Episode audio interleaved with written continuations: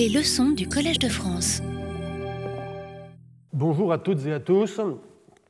Nous sommes le 9 novembre 2020 du calendrier grégorien, 23e jour du mois de Rabi al-Awal de l'année 1442 de l'Égir, première séance de mon cours de l'année du Covid.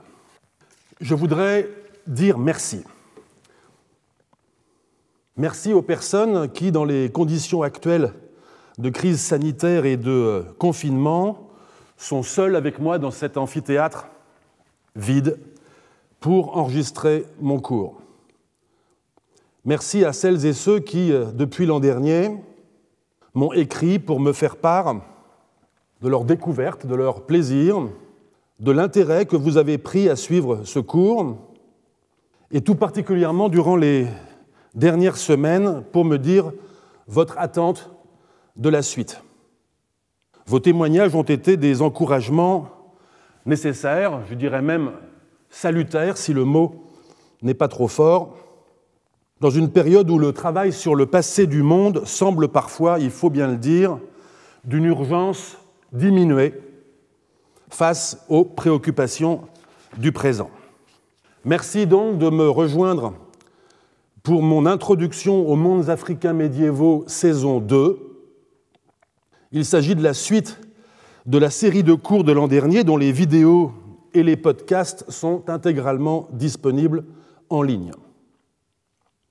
Nous entamons l'épisode 1 de la saison 2, épisode intitulé Royaume musulman d'Éthiopie médiévale, fatalité, conception du temps, incertitude géographique.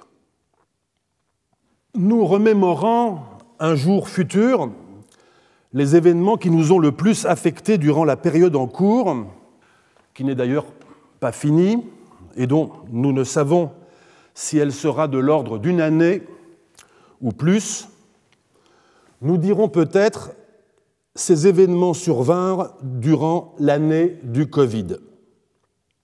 Il existe en effet des événements épais, des événements qui résistent à leur inscription dans une chronologie plus large que, ou plutôt qui sont si épais par leur durée, leur implication sur nos vies, qu'ils deviennent eux-mêmes des jalons de la mémoire collective, ou peut-être, pour emprunter un vocabulaire géomorphologique, des buts témoins qui dominent et organisent les souvenirs, le paysage mémoriel environnant. Ces événements survinrent durant l'année du Covid, dirons-nous alors, parce que cette manière de relater nos souvenirs, nos activités et leurs entraves, nos souffrances, nos deuils, sera plus juste sur le plan du vécu, sans doute même plus exact que toute autre désignation faisant appel à une chronologie absolue, celle du calendrier, dont tout nous rappelle le caractère conventionnel et abstrait quand l'événement se hisse à la hauteur de la fatalité. Ces événements survinrent durant l'année du Covid. C'est à peu près ainsi, toutes choses étant par ailleurs différentes, que s'exprime un lettré musulman d'Éthiopie dans les toutes dernières années du 7e siècle de l'Égir. Vers 1290 du calendrier grégorien. De lui, de ce lettré, nous ne savons rien, sinon qu'il était un lettré proche de l'une des familles sultaniennes dont il nous parle dans son texte. Un texte parfois appelé chronique du Shoah, mais que l'on désignera plus justement sous le titre d'Ikr at-Tawari, premier mot du texte, littéralement répertoire chronologique. Ce texte en arabe, nous ne le connaissons que par un manuscrit du XIXe siècle trouvé en 1936 chez un notable de Harar, ville de l'Est éthiopien, par l'érudit italien Enrico Cirulli, manuscrit emporté par ce dernier et qui est aujourd'hui conservé à la Bibliothèque Vaticane à Rome.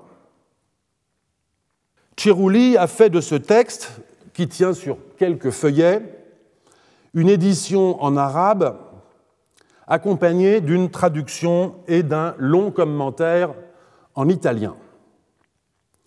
Dans le cadre d'un programme européen dirigé par Julien Loiseau à Marseille, Damien Labadie en a fait une nouvelle édition et traduction, et Amélie Chekroun, Bertrand Hirsch, Julien Loiseau, Damien Labadie, De Resse Ayenaccio, Robin Seignobos, Sopri Bouderbala et moi-même en avons fait un nouveau commentaire.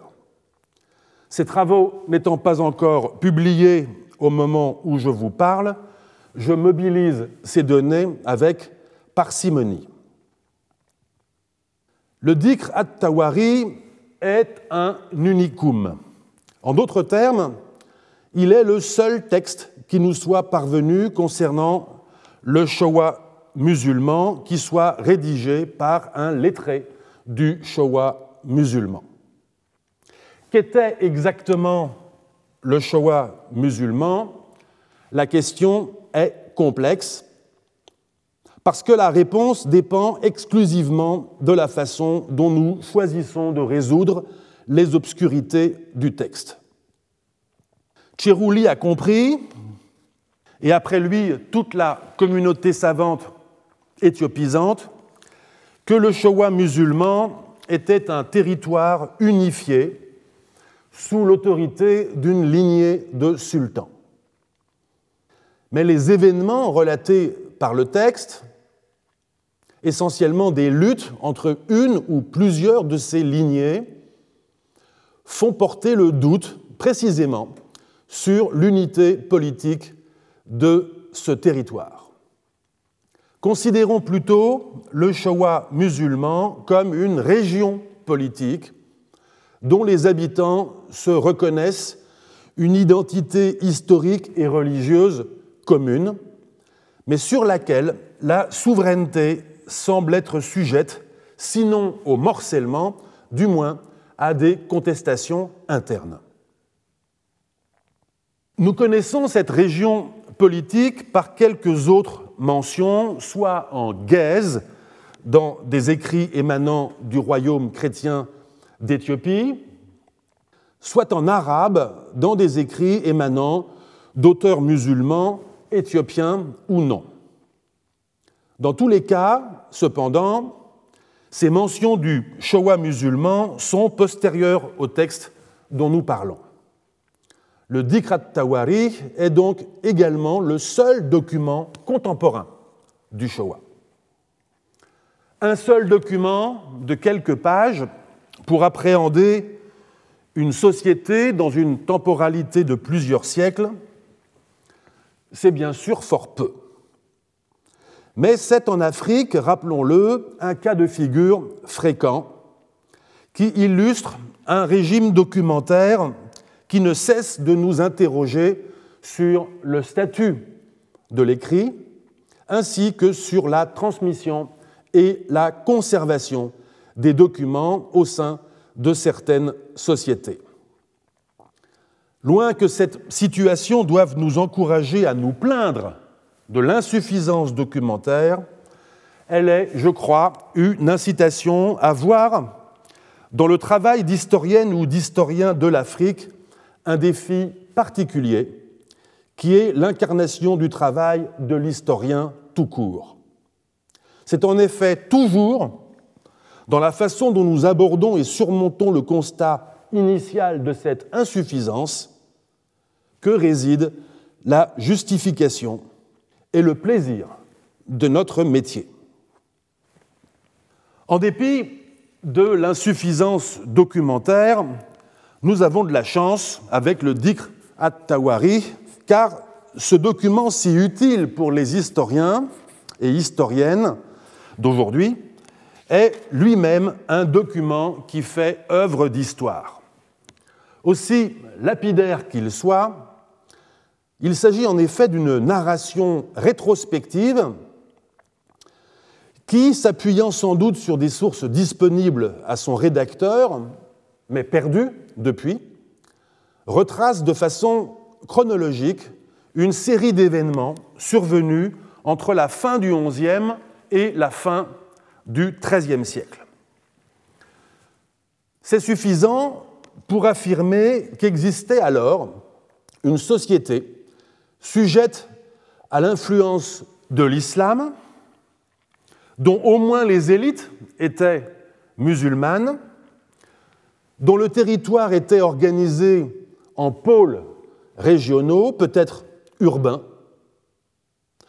dont la structure politique était celle d'un ou de plusieurs sultanats héréditaires, aux prises les uns avec les autres et avec des formations politiques extérieures aux Shoah, tant chrétiennes que musulmanes. C'est suffisant pour comprendre que le lettré musulman qui répertorie chronologiquement accession au pouvoir et décès, guerre et incendie de localité, le fait dans une période de crise politique qui signe la fin du Shoah musulman. Le Dikrat Tawari se termine en effet quand le Shoah est conquis et absorbé par une autre formation politique musulmane, les élites politiques du Shoah étant éliminées jusqu'aux dernières par leurs vainqueurs. Le souverain de cette formation politique extérieure au Shoah porte le nom ou le titre dynastique de Walasma. Nous reconnaissons là un nom ou un titre qui sera porté par ses successeurs, membres de la lignée sultanienne de l'Ifat ou Aufat, qui est, elle, bien documentée par d'autres sources en arabe et en gaze des XIVe et XVe siècles. Le Dikrat Tawari, unique document contemporain du Shoah, est donc un texte qui en retrace l'histoire au moment même où son histoire, identifiée avec celle de sa ou de ses lignées dynastiques, s'éteint. C'est peut-être, du reste, ce contexte de crise qui permet de comprendre l'intention de faire histoire qui se manifeste dans un tel texte. Bertrand Hirsch a montré, mobilisant plusieurs exemples africains, de l'Éthiopie au Sahel et à la côte Swahili, que le souci de l'histoire qui se fait jour dans des récits tels que notre répertoire chronologique et autres chroniques se manifeste souvent au moment même où un changement social profond menace d'engloutir la mémoire de l'ordre social dont le rédacteur est le témoin. Dernier lettré au sujet d'une dynastie éradiquée, dernier témoin d'un Shoah musulman indépendant, l'auteur du Dikrat Tawari consigne ce qui, après lui, ne sera plus. Il écrit donc pour mémoire. Le caractère tragique de son œuvre nous apparaît tant dans sa brièveté que dans le sentiment d'un gouffre qui s'ouvre entre la question de qui est-ce la mémoire et la question pour qui cette mémoire est-elle consignée. Car si c'est bien pour enregistrer l'effacement de toutes les lignées sultaniennes du Shoah que notre lettré entreprend de les sauver par l'écrit, pour quel commanditaire, pour quel lecteur, pour quelle postérité le fait-il? Nous sommes incapables, avouons-le, de répondre à ces questions concernant la destination de son témoignage, n'ayant à notre disposition aucun indice que son récit fut utilement lu par d'autres que les historiens modernes, hormis un scribe scrupuleux qui le recopia dans le manuscrit de Harar au XIXe siècle, il n'est peut-être pas aberrant de compter les historiens que nous sommes parmi l'auditoire potentiel du texte. Après tout, quiconque intercepte le message trouvé dans une bouteille en était, dès le moment où elle fut jetée à la mer, le légitime destinataire. Mesurons donc notre privilège. Il aurait suffi que ce témoignage n'ait pas été conservé, ou bien qu'il n'ait pas été copié six siècles plus tard, ou bien encore que le manuscrit de Harar n'ait lui-même pas été conservé, pour que, le, pour que le Dikr et Tawari n'ait aucune existence. Grâce à lui, le Shoah musulman échappe à une béance presque totale. Mais aussi précieux que soit ce récit pour attester de l'existence d'une certaine réalité socialement incarnée, qui autrement serait tombée dans les limbes de l'oubli, le Dikrat Tawari ne nous dit pas qui sont les dynastes qui se succèdent au pouvoir, à part leurs noms qui ne nous apprennent rien, où sont les localités et territoires pour lesquels ils se battent, qui sont leurs habitants? Il ne nous permet pas non plus d'identifier ou de reconnaître les matérialités de cette société, je veux dire ses vestiges architecturaux, mobiliers ou techniques.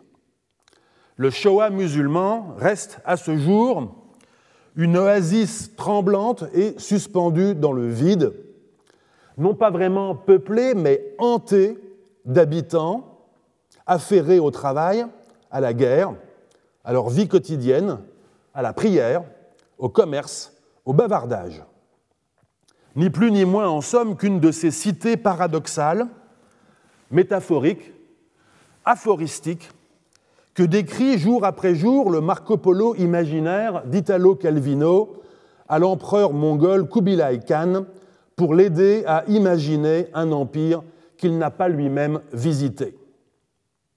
Notre empire d'historiens sur le passé consiste bien souvent à tolérer de semblables existences indiciaires, indiscutablement vraies, mais qui attendent d'être lestées par la documentation. L'auteur du Dikrat Tawari, donc, tout à son projet désespéré de sauver ce qui pouvait encore l'être, entreprend, parce qu'il ne sait comment s'y prendre autrement, de dresser ce qui sera son monument à la mémoire du Shoah musulman. Une narration chronologique des quelques événements qui ont laissé des traces dans son époque soit des archives qui ont depuis disparu, soit des souvenirs individuels, soit même des traditions orales. Si nous la décomposons en une série chronologique, sa narration comporte un peu moins d'une quarantaine d'entrées événementielles assorties d'une date. Elles sont inégalement réparties dans le temps. Les quelques décennies avant la date de 1290, la dernière du répertoire, sont les plus fournis, vraisemblablement parce que le rédacteur met à profit ses propres souvenirs. Mais il est intéressant d'observer l'articulation entre l'ordre chronologique et un autre phénomène d'organisation de la mémoire. Je sélectionne pour vous, à l'image, quelques-unes des entrées du répertoire. Et j'en profite, entre parenthèses, pour indiquer que j'emploie dorénavant un nouveau dispositif visuel consistant à placer les principales références euh, bibliographiques et travaux que je cite dans des pastilles rectangulaires orange qui figurent sur les slides et qui font ainsi office de notes de bas de page. Je lis. Le règne du sultan Junba advint au mois de Rabi al-Hayr en l'an 650. qui correspond donc à l'année 1252 de notre calendrier. La même année advint la famine connue sous le nom de Sa. Mort du faqih Ibrahim ibn al-Hassan, grand cadi du Showa, le dimanche, dix nuits étant passées depuis le début du mois de Ramadan en l'an 653, donc 1255. La même année, l'Irak tomba aux mains des Mongols et son calife, que Dieu ait pitié de lui, fut tué. La famine, connue sous le nom de Fassas, advint en l'an 657, 1258. Le décès du sultan Jenba advint le cinquième jour du mois de Rabi al-Ahir en l'an 660. Le règne de Jiram Jazi advint le 21 de Rabi al-Ahir de cette année. La même année, il y eut une hasbit et une grande peste. La sécheresse, connue sous le nom de Hajla, advint en l'an 671. La peste, au cours de laquelle disparurent les notables et les sultans de Wallallah, advint en l'an 673, qui correspond à l'année 1274-1275. Fin de citation. La narration est certes organisée selon un ordre chronologique rythmé par le calendrier égyrien. Nul doute qu'il y ait là, de la part d'un lettré musulman, une façon d'inscrire une série événementielle qui n'a qu'une portée régionale dans un ordre temporel partagé à une échelle beaucoup plus large, celle de la communauté des croyants, la Ummah. Aussi banale qu'elle nous paraisse, cette simple mise en ordre du passé procède de ce que nous avons analysé dans les séances précédentes du cours, l'année dernière donc, comme une conversation des sociétés africaines avec d'autres sociétés du monde une conception partagée du temps et un compute chronologique commun permettent ici de synchroniser une mélodie locale avec une base rythmique universelle. La conversation culturelle entre sociétés médiévales, rendue possible grâce aux interconnexions islamiques, permet à un lettré éthiopien de la fin du XIIIe siècle de penser la coprésence dans le temps où il écrit et la cohistoricité dans le passé de sa société et du monde. Le calendrier offre ainsi la possibilité d'une géographie mentale dans laquelle la mort d'un juge islamique du Showa, le cadi des cadis Ibrahim, un quart de siècle plus tôt, peut être mise en synchronie, peut-être même en correspondance analogique avec le cataclysme que représenta dans le monde islamique la prise de Bagdad par les Mongols et faire éprouver le sentiment vertigineux de participer contemporainement de l'événementialité du monde. Mais observons également dans cet ordonnancement des événements que nous a laissé notre lettré éthiopien musulman l'irruption de fatalités telles que famine, peste, c'est-à-dire épidémie, ou encore sécheresse. Événement que l'on pourrait dire épais, parce que ne pouvant se ramener à une date, fut-elle de début ou de fin. Comme le Covid, L'épidémie a déjà commencé de tuer quand on commence à en deviner les conséquences dévastatrices. Et quand elle finit par passer son chemin, le cycle régulier du calendrier en a été irrémédiablement altéré. Nous l'avons tous et toutes ressenti cette année, un printemps dans l'hémisphère nord ou un automne dans l'hémisphère sud, puis un automne ou un printemps passés confinés nous ont été escamotés. Des occasions festives n'ont pu être célébrées, presque toutes nos habitudes ont été déréglées, des éloignements de proches n'ont pu être soignés, des deuils n'ont pu être faits et sont devenus de longues veillées. Événements épais donc, parce que leur densité attire à eux comme des trous noirs et avale les événements qui surviennent. De telles fatalités commandent la remémoration du passé. L'avènement du sultan Junba advint la même année que la famine connue sous le nom de Sa, nous dit le lettré musulman.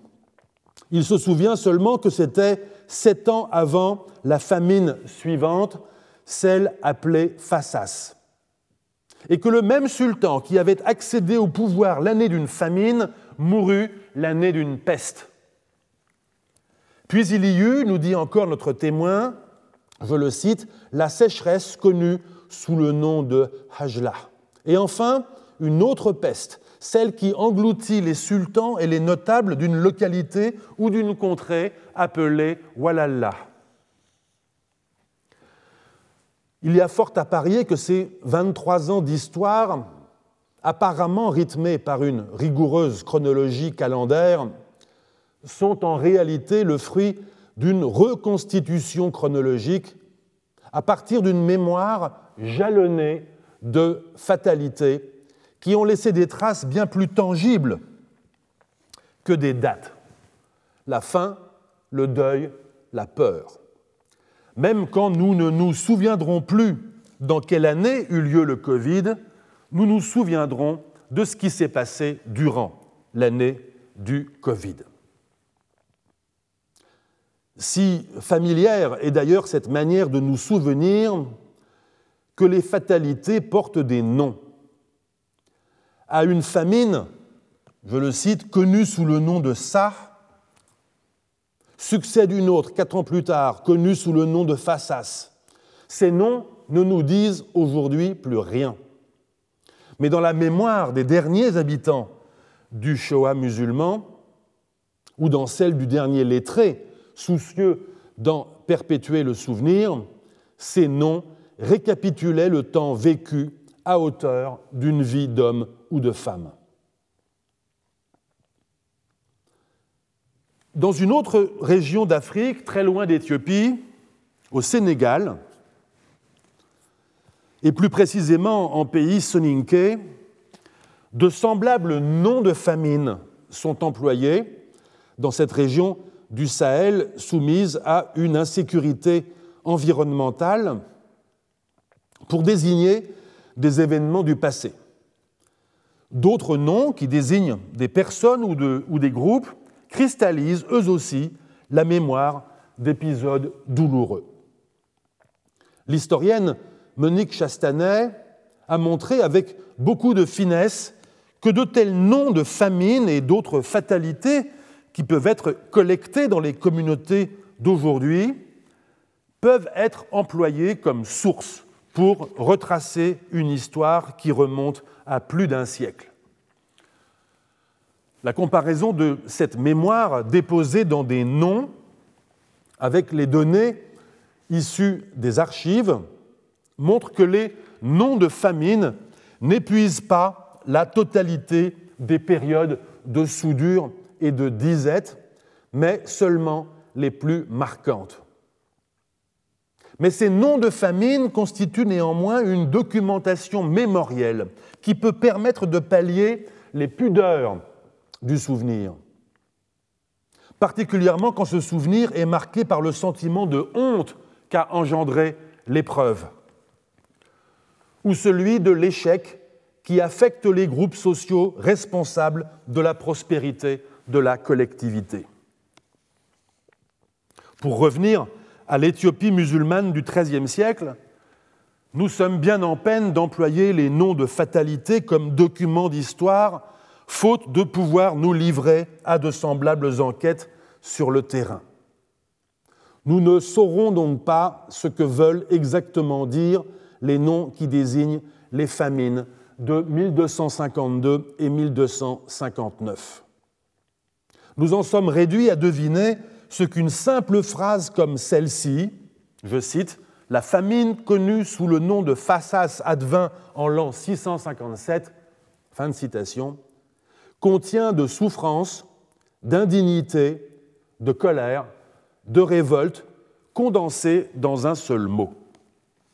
La comparaison de ce que fait le Covid à notre conception du temps et de ce que faisaient les épidémies et autres fatalités à la conception du temps d'un lettré musulman d'Éthiopie à la toute fin du XIIIe siècle, nous servirons tout à l'heure à aborder la situation singulière des communautés éthiopiennes musulmanes du Moyen Âge, eu égard à leur indétermination géographique. Mais cette comparaison m'oblige tout de suite à d'autres considérations. L'inscription rétrospective, c'est-à-dire historienne, d'une série d'événements dynastiques locaux dans le système calendaire égyrien permettait à notre lettré euh, euh, musulman éthiopien, avons-nous dit, d'exprimer un sentiment très médiéval, celui de la cohistoricité du Shoah musulman et du monde islamique. Redisons-le en termes volontiers raccourcis, l'exercice de synchronisation que permet le calendrier suppose une géographie mentale. Et n'ayons pas peur de dire que cette géographie mentale est, en bonne approximation, celle qui nous est offerte par le planisphère d'Al-Idrissi au milieu du XIIe siècle. Je le décris. La carte, comme vous le voyez, est inscrite dans un cercle. Les terres, celles de l'écoumène, c'est-à-dire le vieux monde formé par ce que nous appelons aujourd'hui l'Afrique et l'Eurasie, forment une calotte entourée par l'océan circulaire.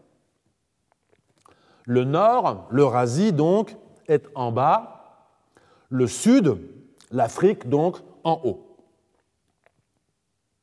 Les deux grandes masses continentales, celles de l'Eurasie d'une part et de l'Afrique d'autre part, sont reliées par un isthme étroit, le Sinaï, pont entre l'Égypte et la péninsule arabique, berceau de l'islam, exactement au centre de la carte. Si la carte, même inversée, nous est si difficilement reconnaissable, c'est en raison de la forme étrange de l'Afrique qui s'étire vers la gauche, l'Est donc, sous la forme d'un vaste croissant. Si nous étions positivistes, nous dirions que ce croissant ne correspond à rien et que la carte est donc le produit d'une représentation erronée du monde. Mais nous ne sommes pas complètement positivistes. Ou plutôt, nous le sommes si bien que nous aimons examiner en profondeur les raisons pour lesquelles les faits apparents sont tels qu'ils sont. En l'occurrence, remarquons que la conséquence d'une Afrique étirée comme un croissant jusqu'à l'extrême-orient est de refermer l'océan Indien comme une mer intérieure, disons même comme une seconde Méditerranée, puisqu'elle en est visuellement le symétrique, seulement ouverte sur l'océan circulaire par un détroit à l'est, guère plus large que celui de Gibraltar à l'ouest.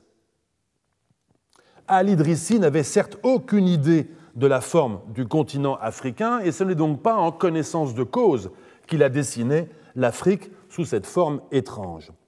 Mais ce qu'il savait est que l'Afrique, ou quel que soit le nom qu'il lui donnait, s'il voulait lui en donner un, possédait du côté oriental un profil de côte continu qui participait du même univers maritime que les côtes d'Arabie, d'Inde et même de Chine. C'est cet univers de circulation commerciale qui constitue le fait saillant de cette carte et non la forme de l'Afrique qui n'en est que la conséquence indirecte. Implication remarquable de la conception d'Al-Idrissi, la pointe extrême de l'Afrique, appelée Al-Wakwak sur la carte, n'est guère plus éloignée de la Chine, Al-Sin sur la carte, que le Maroc ne l'est de l'Italie. Peut-être plus remarquable encore, une île s'intercale entre l'Afrique extrême et la Chine. Elle s'appelle Al-Qumr, peut-être l'une des Comores qui ont conservé le nom arabe, peut-être Madagascar. Elle est en position similaire à la Sicile d'Al-Idrissi, entre l'Eurasie occidentale et le Maghreb extrême. Au sein de ces univers maritimes qui commandent la forme des continents, les îles sont décidément des pivots de la navigation. On objectera en mauvais positiviste que tout cela est faux. L'Afrique n'est pas en face de la Chine, ou à tout le moins pas tout à fait à l'échelle. Mais la logique implacable de la carte n'est pas celle de la géométrie des formes et de l'arithmétique des distances. Elle réside seulement, mais spectaculairement, dans la représentation fidèle des terminaisons commerciales du monde. J'ai suggéré l'an dernier de définir le Moyen Âge comme un régime de connectivité dans lequel les circulations globales étaient davantage le fait des marchandises que des marchands. Nous en avions repéré les indices à la faveur d'une longue discussion sur la valeur documentaire des témoignages matériels et celle du mensonge et de la frustration chez les voyageurs. L'Afrique, avions-nous dit, était le lieu d'observation par excellence de ce hiatus entre concevabilité et empêchement du voyage global. Si l'on en voulait une illustration légèrement extrapolée à partir de la carte d'Al-Idrissi que nous avons toujours sous les yeux, nous dirions que la proximité de l'Afrique extrême et de la Chine n'exprime pas la possibilité du voyage direct qui ne fut sans doute jamais réalisé. Mais elle exprime le fait bien tangible de la circulation de la céramique chinoise, domaine de spécialité de ma collègue, de Bing Zhao au CNRS, qui vient de soutenir sa thèse d'habilitation et dont je recommande chaleureusement les travaux. La carte, en cela, enregistre ce caractère du monde médiéval, la coprésence des ateliers villageois qui perpétuent leur savoir-faire autour de leur four dragon et exportent leur production vers, où, vers, vers ils ne savent où, les armateurs et navigateurs chinois, persans, hindous, arabes, juifs, dont les réseaux s'articulent de la mer de Chine à l'océan Indien occidental, les communautés swahili qui, de la Somalie à la Tanzanie, font de la possession de vaisselles étrangères le témoin de leur statut d'élite urbaine, commerçante musulmane, et encore le chef qui, à Mapungubwe en Afrique du Sud, se fait placer dans la tombe accompagné de biens de prestige importés d'il ne sait où, y compris un céladon chinois. C'est cette coprésence au monde qui nulle part ne suppose une expérience du monde que reflète la carte d'Al-Idrissi, géographe bien informé, quoique passablement sédentaire lui-même, ou encore la géographie mentale d'un lettré musulman éthiopien qui n'avait peut-être jamais quitté l'Éthiopie, mais à qui l'usage du calendrier égyrien permettait d'entendre, même furtivement, la synchronie du monde. Nous avons, Bertrand Hirsch, mon collègue de la Sorbonne, et moi-même, consacré 15 années de nos vies de chercheurs à rechercher les matérialités du Shoah musulman et de celles de son vainqueur, l'Ifat. En d'autres termes, à tenter de lester par la documentation matérielle des pays connus par les sources écrites mais qui jusqu'alors flottaient dans les airs, incapables qu'étaient les chercheurs de poser ces sociétés, ces formations politiques, ces dynasties de sultans dans des paysages concrets. Nous y avons en partie réussi, mais bien des choses flottent encore. Le compte-rendu de ces réussites et de ces flottements a été publié dans un long article paru dans la revue Annales islamologique en 2017 et accessible gratuitement sur le site internet de l'Institut français d'archéologie orientale du Caire. Je n'entrerai pas ici dans le détail de l'enquête, mais me contenterai d'en rappeler les termes. D'abord pour dire qu'il s'est agi d'une enquête au sens propre de ce terme, avec ce qu'il suppose de collecte de témoignages, en l'occurrence dans les sources écrites médiévales, de lecture des résultats d'enquête menés par d'autres enquêtrices et enquêteurs, de campagne de terrain, c'est-à-dire de recherche d'indices matériels sur une scène de crime ancienne où l'on ne sait pas trop ce qu'il est advenu des corps et où bien des événements ont pris place depuis. Une enquête aussi parce qu'elle suppose de pistes suivies en vain, enfin je veux dire en vain parce que ces pistes n'ont pas abouti à trouver les indices recherchés, quoiqu'elles en aient livré d'autres qu'on ne cherchait pas. De scénarios échafaudés dans la liberté, la contradiction, parfois par provocation. En tout cas, toujours dans la conversation avec d'autres qui apportent des points de vue différents, des compétences que vous n'avez pas, une fraîcheur que vous avez perdue en cours de route, ou simplement d'autres façons de hiérarchiser les indices. Ces scénarios sont une part essentielle de l'enquête historienne parce qu'ils servent, à rechercher celui des scénarios qui constituent l'histoire telle qu'elle s'est passée, le scénario approchant du vrai, celui qui rend compte de tous les faits aussi bien que des lacunes et de toutes les interprétations étagées depuis la survenue des faits. Ils ont valeur de test destinés à être le plus souvent abandonnés. Ils auront été efficaces ces scénarios, s'ils ont permis de prendre en compte un élément jusqu'alors inaperçu ou négligé. Mais seul le dernier scénario compte.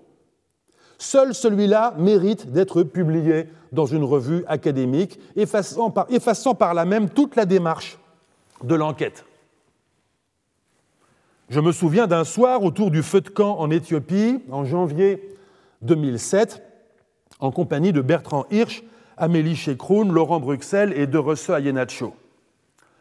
Nous venions de découvrir, autour d'une mosquée ancienne qu'avait signalé un collègue éthiopien, Tchernet Tilaoun, une ville ruinée que les pasteurs afars de la région nommaient Asbury. Comment ne pas penser qu'elle était la capitale du Shoah que nous cherchions depuis déjà près de dix ans? Je me souviens d'un autre soir, quelques jours plus tard, après que nous eûmes visité un autre site à une journée de marche de la précédente. Il s'agissait de Nora. Nous comprîmes plusieurs années plus tard que ce site avait déjà été vu par un médecin italien de Ménélique à la fin du XIXe siècle, quoique sa description fût trop sommaire pour avoir été immédiatement reconnaissable. Mais ces soirs-là, les scénarios changèrent nous avions une deuxième ville du Shoah, mais laquelle était la capitale? Un an et demi plus tard, compte tenu des données archéologiques tirées des fouilles de Nora et congruentes avec d'autres datations obtenues précédemment, nous avions compris que tous les sites islamiques de cette région étaient attribuables au XIVe et XVe siècle. Ils n'appartenaient donc pas au Shoah musulman, dont nous savons par le Dikrat Tawari que son existence politique se termine à la, fin du XIIIe siècle. Mais alors, à quoi correspondait ce pôle urbain et musulman constitué d'une, deux, trois villes séparées d'une journée de marche de l'une de l'autre, et ces cimetières comprenant, comprenant des milliers de tombes musulmanes, et ces vestiges de terrassement agricole encore visibles sur les pentes des collines, aujourd'hui repeuplées par la savane arbustive. Nous tenions enfin un paysage probant correspondant à tout ou partie d'une formation politique islamique médiévale. Nous allions enfin pouvoir lester un royaume islamique qui était encore flottant au-dessus de nos têtes. Cela ne pouvait être que l'Ifat, que nous avions pourtant longtemps cherché dans d'autres régions d'Éthiopie. Nous l'avions cherché ailleurs pour des raisons que nous pensions bonnes. Et les raisons que nous avions maintenant de nommer Ifat l'ensemble de vestiges, l'ensemble de vestiges que nous avions documentés engendraient de nouvelles énigmes, décalaient d'anciennes questions, nous contraignaient en somme à renouveler l'enquête avec d'autres enquêtes. Mais encore fallait-il la preuve que cet ensemble de matérialité correspondait à l'IFAT des sources écrites. Or, cette preuve n'existe presque jamais. Il faudrait, pour qu'elle existe, ou plutôt pour qu'il soit rendu inutile de la convoquer, que la mémoire des sites ne se soit jamais perdue. On ne se demande pas si le Paris de Charles V correspond ou non au site connu sous le nom de Paris. On peut certes s'interroger sur la localisation de tel ou tel bâtiment perdu, mais la présence sans cesse réitérée de Notre-Dame, de la Conciergerie ou de la Sainte-Chapelle en a perpétué l'identité sans que nous ayons besoin de la prouver. Il en va tout autrement quand il s'agit de retrouver ce que la mémoire n'a pas gardé. Je ne m'étendrai pas ici sur les raisons qui, en Éthiopie, peuvent expliquer les interruptions de la mémoire. Ces raisons n'ont d'ailleurs tellement rien d'évident qu'elles font partie des objets de l'enquête. Toujours est-il que les sites dont je parle occupent un paysage que n'habitent aucune communauté qui se soit continuellement souvenue de ce qu'avaient été ces ruines. Je me souviens des équipés de Bertrand Hirsch et Amélie Chekroun en 2008 et 2009 depuis nos campements de base pour retrouver la trace d'une inscription arabe vue par le médecin italien de Ménélique qui avait pratiqué plus d'un siècle auparavant une sorte d'inventaire archéologique pour le compte de l'empereur. Je l'avoue, je ne croyais pas trop que cette inscription existait ou qu'elle nous renseignerait sur l'époque médiévale. Ils la trouvèrent. Son déchiffrement prouva que les médecins ne l'avaient pas vraiment vue, ou en tout cas pas comprise, mais elle existait cependant. Elle n'était du reste pas seule, c'est une nécropole islamique qui venait d'être découverte. Plusieurs des sépultures étaient marquées au sol par des dalles d'ignimbrite soigneusement taillées, quoiqu'elles fussent parfois éparpillées, voire très abîmées. Sur les faces extérieures de plusieurs de ces blocs couraient des inscriptions funéraires arabes.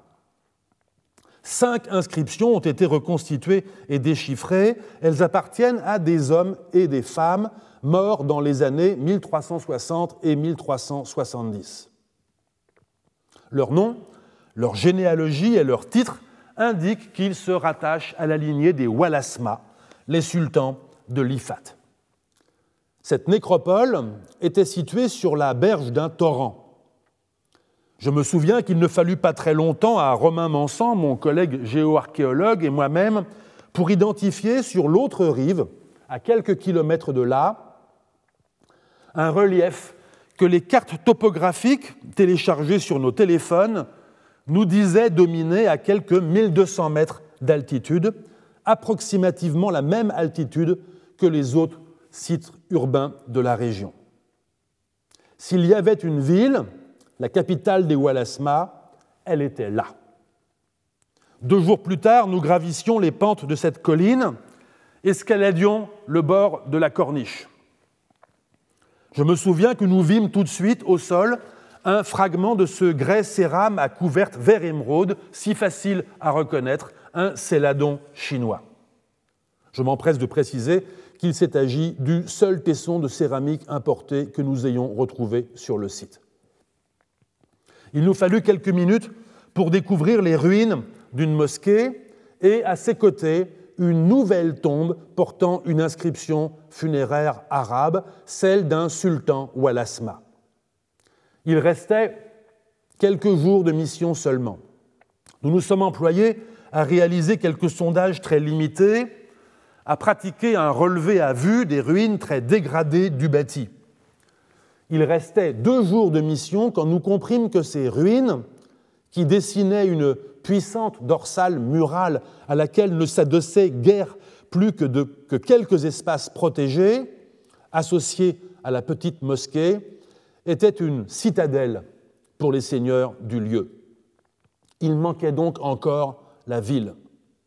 Je me souviens m'être frayé un chemin sous les épineux en contrebas de la colline, avoir progressé une vingtaine de minutes avant de commencer à marcher sur quelques tessons de céramique, de déboucher sur un cimetière où se trouvait une autre tombe inscrite. Près de là, s'élevait une vaste mosquée qui dominait un immense pierrier s'étendant sur les pentes douces d'un talweg incliné vers le torrent. C'était la ville, méconnaissable, comme si elle avait été rasée jusqu'aux fondations des habitations. Il restait un jour. Nous fîmes ce que nous pûmes pour documenter l'extension des ruines et le mobilier présent en surface, la mosquée, l'inscription. Si j'ai tenu à vous relater de la sorte quelques souvenirs, en vous épargnant cependant les photographies, mais uniquement pour ne pas encourir le reproche de transformer mon cours en séance de photos de vacances, ce n'est pas pour égayer vos confinements. C'est parce que ces quelques souvenirs nous, vous permettent de vous faire une idée de ce en quoi consiste l'enquête, et plus particulièrement les scénarios remodelés au fur et à mesure de son avancée, jour par jour, parfois heure par heure. Nous avions ainsi redécouvert une inscription arabe qui n'était pas ce qu'avait dit qu'elle était son découvreur médecin au service de Ménélique. Nous avions requalifié le site funéraire de cette inscription en nécropole islamique appartenant à une lignée de sultans. Nous avions découvert sur une colline une ville qui s'avéra être un site d'exercice du pouvoir. Puis nous avions découvert une ville qui était une ville, mais n'était en somme que la composante urbaine d'une capitale constituée de trois sites voisins, contemporains les uns des autres et fonctionnellement complémentaires. Chose rare, nous étions donc capables de poser enfin sur le paysage,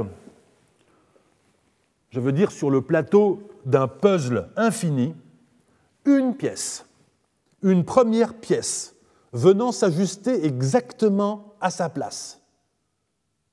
Et nous étions capables d'abouter à cette première pièce d'autres pièces. C'était là qu'avait régné tel sultan connu par une chronique, là qu'était née telle de ses filles connue par une inscription, là que poussaient des bananiers au dire d'un géographe arabe, là que s'étaient produits quelques conflits de succession entre princes musulmans attisés par un souverain chrétien.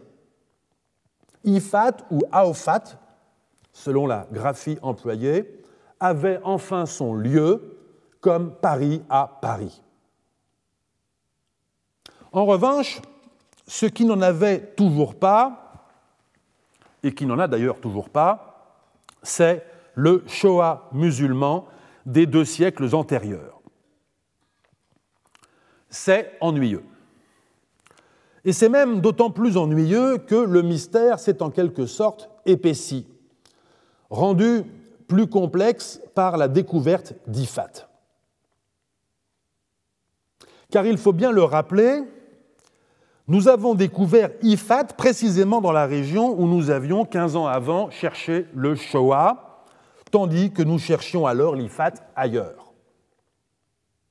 Revenons au Dikr at-Tawari, ce texte unique et essentiel que nous n'avons cessé de lire et de relire depuis le début de cette enquête, afin de tester si les lectures permises par lui étaient ou non compatibles, et si oui, à quel prix, avec les scénarios sans cesse modifiés. Le texte dit ce qui suit, je lis.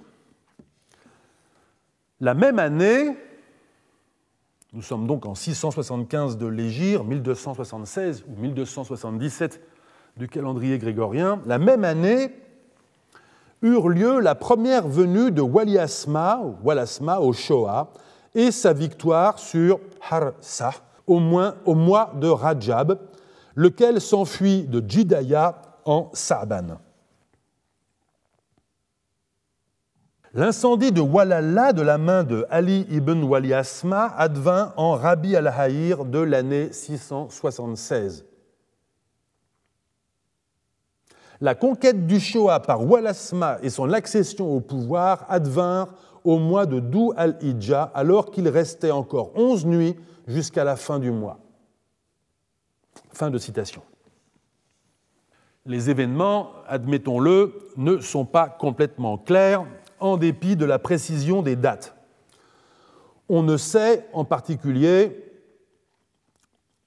ni où est le Jedaya par rapport au Showa, ni où est ou ce qu'est Ursa qui est vaincu par Wali Asma ou Walasma. Mais ce que nous comprenons est que ce Wali Asma, dont nous savons par ailleurs qu'il est le fondateur de la lignée dynastique de l'Ifat, vient pour la première fois au Shoah vers 1276, incendie une place importante moins d'un an plus tard et conquiert le pays tout entier, conquiert le pays tout entier, et se proclame souverain trois ans plus tard. La suite du répertoire chronologique montre que cette première conquête ne fut peut-être pas complètement effective. En 1285-86, donc neuf, ans après son entrée dans le Shoah, Walasma poursuit en effet encore sa stratégie d'incendie, de pillage et de razzia. La même année, il destitue, nous dit-on, les rois du Shoah puis il les fit descendre, je cite toujours, jusqu'au dernier dans la fosse. Fin de citation. Avant de nommer un gouverneur. Dans cette phrase, par les rois, moulouk en arabe, il faut peut-être entendre les princes de la lignée ou des lignées dynastiques du Shoah.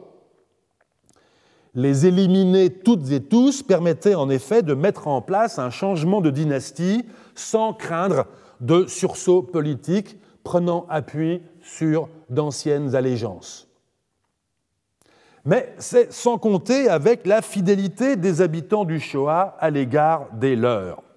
Car voici que le gouverneur mis en place par Walasma, sans doute lui-même une personnalité du Shoah qui n'était pourtant pas prince du sang et qui professait une apparente loyauté à l'égard des Walasma, ce gouverneur donc se targue à son tour d'une généalogie prestigieuse, laisse transparaître à son tour une prétention dynastique et se rebelle. Ce qui contraint Walasma à lui faire la guerre avant, nous dit-on, d'exterminer le Shoah. S'ensuivent trois années de mise à sac et d'incendies accompagnées de fuites ou d'expulsions de populations. On ne sait pas très bien qui est réellement exterminé durant la douzaine d'années que dure cette conquête. S'agit-il des élites ou de la population dans son ensemble On ne sait pas très bien non plus si Walasma est le nouveau maître dynastique de la population du Shoah, agglomérant ce territoire à son domaine, ou bien s'il a vidé le Shoah de ses habitants pour s'y installer et le repeupler. Ce qui est sûr, c'est qu'en 1290, l'emprise de Walasma, souverain de l'Ifat, sur le Shoah est complète et définitive. C'est là que s'interrompt notre répertoire chronologique. Mais les questions qui demeurent irrésolues ne nous aident pas vraiment à répondre à la question de la localisation relative du Shoah par rapport à l'Ifat, même si nous savons désormais où est l'Ifat. Ou plutôt, devrais-je dire, même si nous savons où est l'Ifat postérieur à la conquête du Shoah. Car si nous devons comprendre que Walasma s'établit au Shoah comme le coucou prend possession d'un nid qui n'est pas au départ le sien, alors les vestiges que nous avons identifiés sont ceux de ce qu'on pourrait appeler le nouvel Ifat. Dans ce cas, le Shoah occupait antérieurement la même région et l'Ifat initial était ailleurs. Mais si les vestiges que nous avons identifiés jalonnent un territoire qui est le cœur politique de l'Ifat depuis le XIIe siècle et qu'il l'est resté jusqu'au XVe, alors c'est le Shoah qui doit être cherché ailleurs. Nous en sommes là. Ce sont quelques-unes des pièces encore manquantes du puzzle. L'un des problèmes est que, même s'il existe quelques autres sites urbains islamiques dans d'autres régions d'Éthiopie qui pourraient correspondre ou pas au Shoah, nous n'avons pas pour l'instant de preuves épigraphiques du même ordre que celle qui a permis d'identifier la nécropole des Walasma. Un autre problème, cette fois archéologique, est que nous n'avons pour l'instant pas découvert dans l'Ifat, ou pas su voir dans le paysage, ou pas su individualiser à la fouille, de vestiges d'occupation islamique attribuables au XIIe, XIIIe siècle. La ville de Nora, le seul site de l'IFAT fouillé de façon extensive jusqu'à présent, présente un bâti systématiquement fondé sur le socle rocheux et des sols également aménagés à même le socle rocheux, impliquant une phase de construction ou de reconstruction au XIVe siècle qui a pu entièrement araser un éventuel bâti antérieur, peut-être constitué de structures plus légères. La mosquée de Nora, dont vous voyez l'intérieur à l'image, présente ainsi une architecture typique de moellons de rhyolite liaisonnés au mortier de terre. Son mirabe, la niche murale qui sert à orienter la prière publique des fidèles les vendredis, est dans le mur nord, correspondant en Éthiopie à la direction de la Mecque. Vous voyez dans l'angle nord-est une colonne circulaire bâtie, encore debout, ainsi que au sol, en fin de fouille en 2008, la photo est prise pour documenter l'état de la fouille avant le rebouchage, une série de piles qui sont des arases de colonnes semblables, ainsi que des dalles circulaires qui ont pu servir de base de fût, peut-être en bois, qui peuvent être contemporaines des colonnes ou avoir été placées là pour renforcer la couverture de la mosquée à une date postérieure. Vous voyez également plusieurs trous aménagés dans le socle rocheux. Ils ont contenu des poteaux en bois qui ont brûlé. En stratigraphie, ces trous de poteaux témoignent de l'existence de structures antérieures à la construction de la mosquée du XIVe siècle. Grâce au charbon encore en place prélevé dans les trous, ils ont été datés au carbone 14 des XIIe, XIIIe siècles. Il existait donc à Nora, antérieurement au programme de construction urbaine qui partout sur le site s'appuie sur le socle rocheux et partout est daté des XIVe, XVe siècles, une occupation caractérisée par des structures employant des matériaux périssables. On peut être tenté d'y voir une occupation islamique, un village ou une ville en bois et en torchis possédant une mosquée en bois. Et après tout, pourquoi pas? Aujourd'hui, en Éthiopie et ailleurs en Afrique et dans le monde, églises et mosquées rurales sont de modestes bâtiments construits de la sorte. Mais ce serait aller trop loin d'un strict point de vue archéologique. Quelques poteaux de bois ne nous disent pas si le bâtiment qui a précédé la construction de la mosquée bâtie en pierre au XIVe siècle était une mosquée ou pas.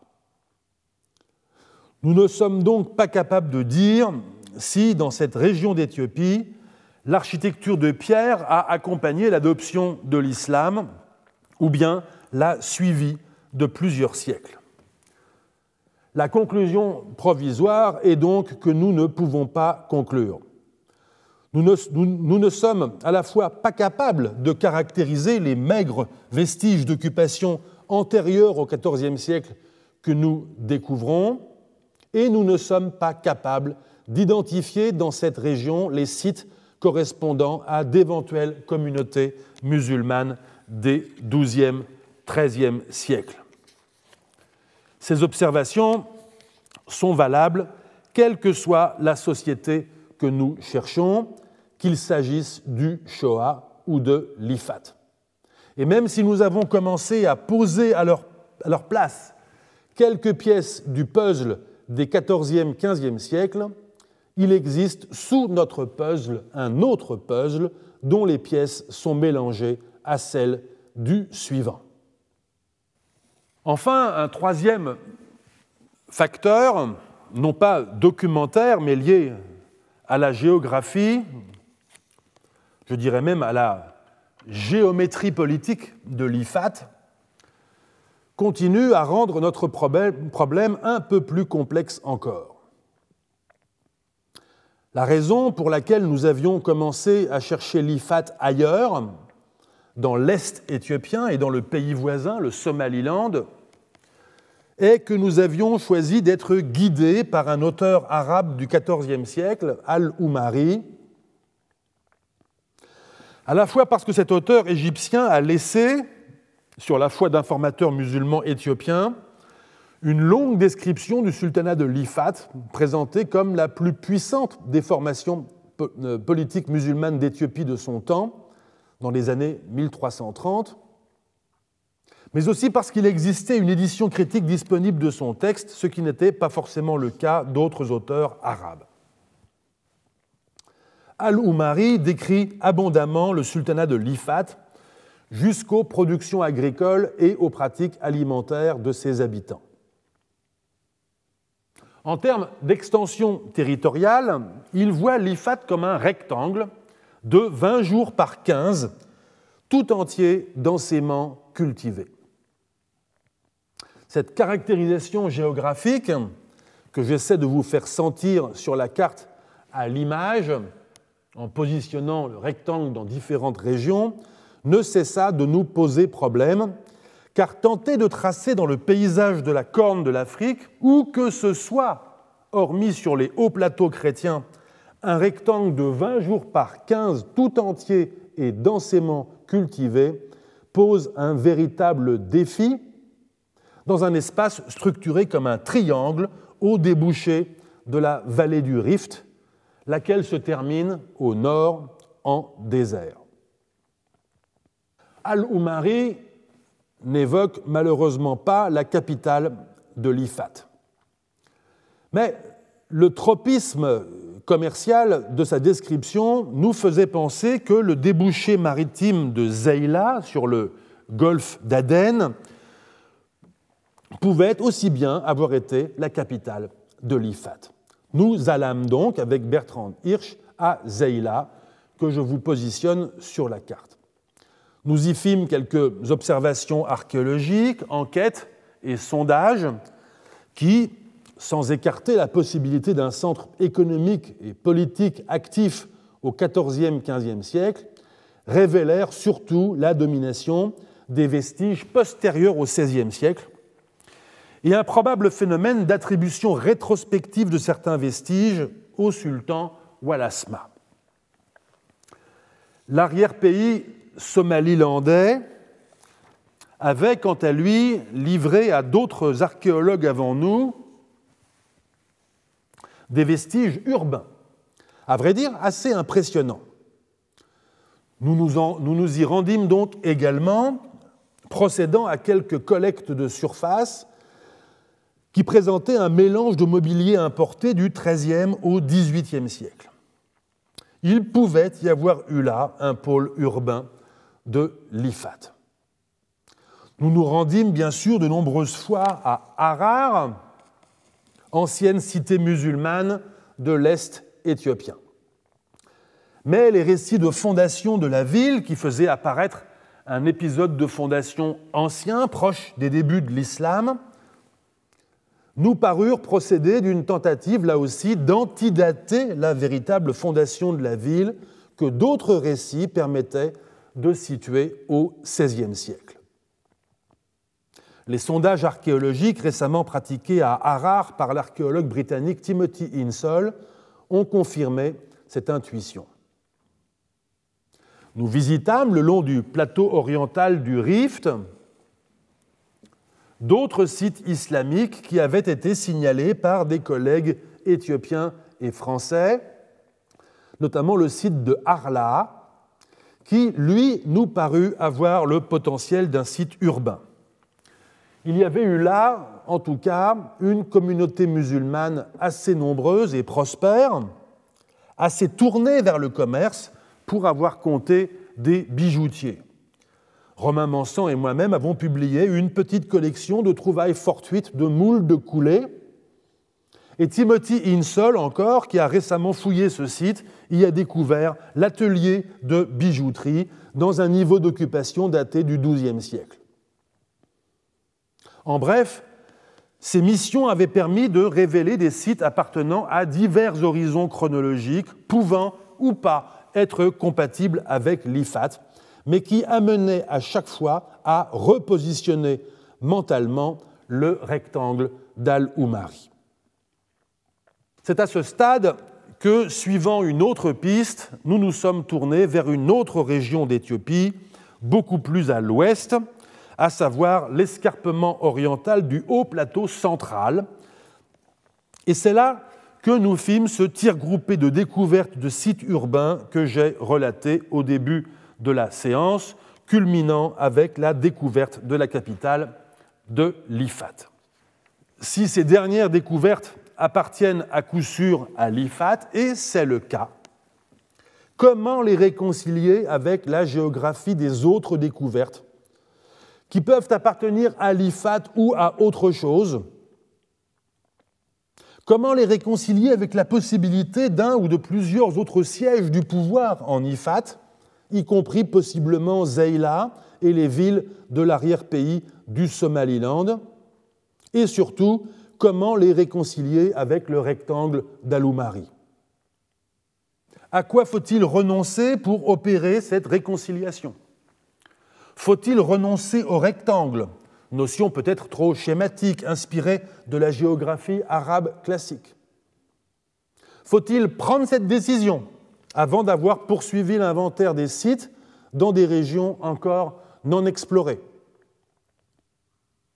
Je vous laisse avec ces questions pour l'instant non résolues et vous propose de nous retrouver la semaine prochaine pour réaborder l'ensemble du problème sous une autre perspective, une perspective d'écologie politique, culturelle et environnementale des sociétés musulmanes de l'Éthiopie médiévale. Et je vous remercie. Retrouvez tous les contenus du Collège de France sur www.colège-2-france.fr.